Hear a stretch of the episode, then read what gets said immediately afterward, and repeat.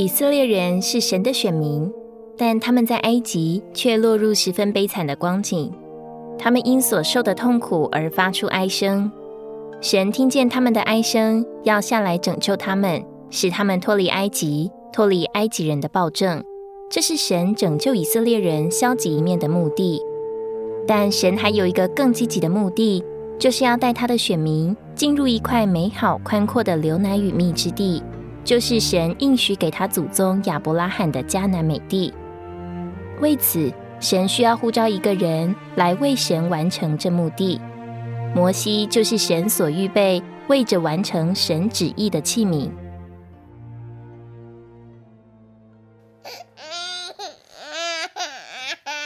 摩西的母亲生下他后，见他俊美，就将他藏了三个月，到再也藏不住的时候。他就把摩西放到一块蒲草箱里，放在尼罗河边的芦荻中，而被正巧来河边洗澡的法老女儿收养。但借着他姐姐米利安的智慧，摩西的母亲做了他的乳母，在养育他的短短几年，将对神的认识传输给摩西。摩西稍微长大后，就回到埃及的王宫里，做了埃及的王子，在法老女儿的抚养下受教育和训练。那时候，埃及人已经发展出十分进步的文化。摩西虽然是希伯来人，却接受正规的埃及教育，学得了埃及人一切的知识学问，成为品德高尚、学识渊博的年轻人，说话行事都蛮有才能。这些成为他天然一面的预备。直到快四十岁时，他突然想去看看以色列人生活的样子。当他看见一个埃及人正在欺压一个以色列弟兄，动怒就把埃及人打死，藏在沙土里。他以为弟兄必然会明白神是借着他的手搭救他们的，没想到他们却不领情。于是摩西害怕的逃往米甸，住在那里，并且结婚生了两个儿子。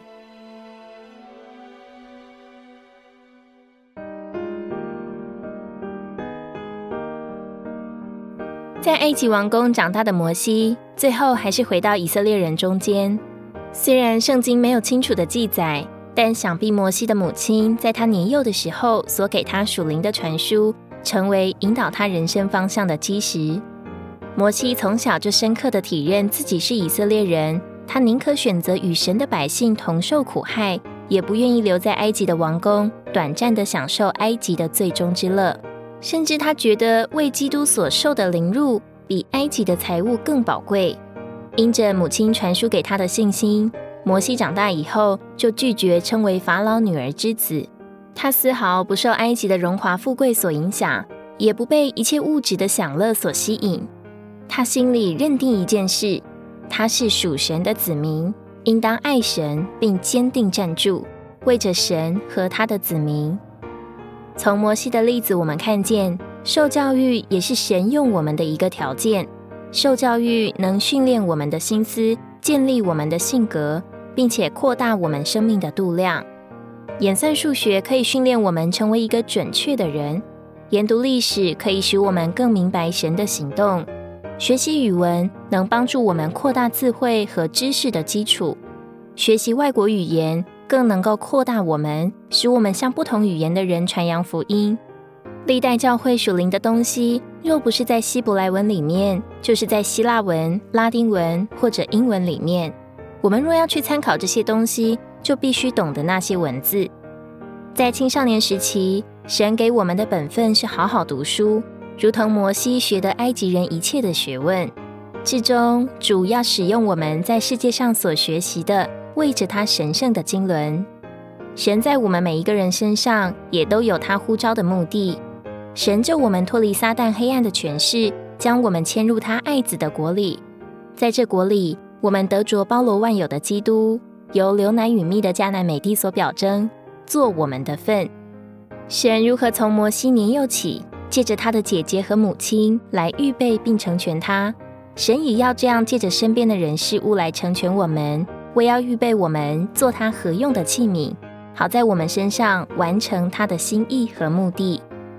摩西年幼的时候，从父母得到了对神的认识，他以后能有一个完全的性格，年幼的认识神乃是一个因素。接着，神使摩西在埃及的王宫学会了当代的文化，这是养成他良好性格的第二因素。然而，这还不够，神要呼召摩西，但他没有在摩西四十岁正值壮年的时候呼召他。神要他以牧羊人的身份，在米店的旷野住四十年。神不仅要摩西学得埃及的学问，也要他借着牧羊，在性格上受训练。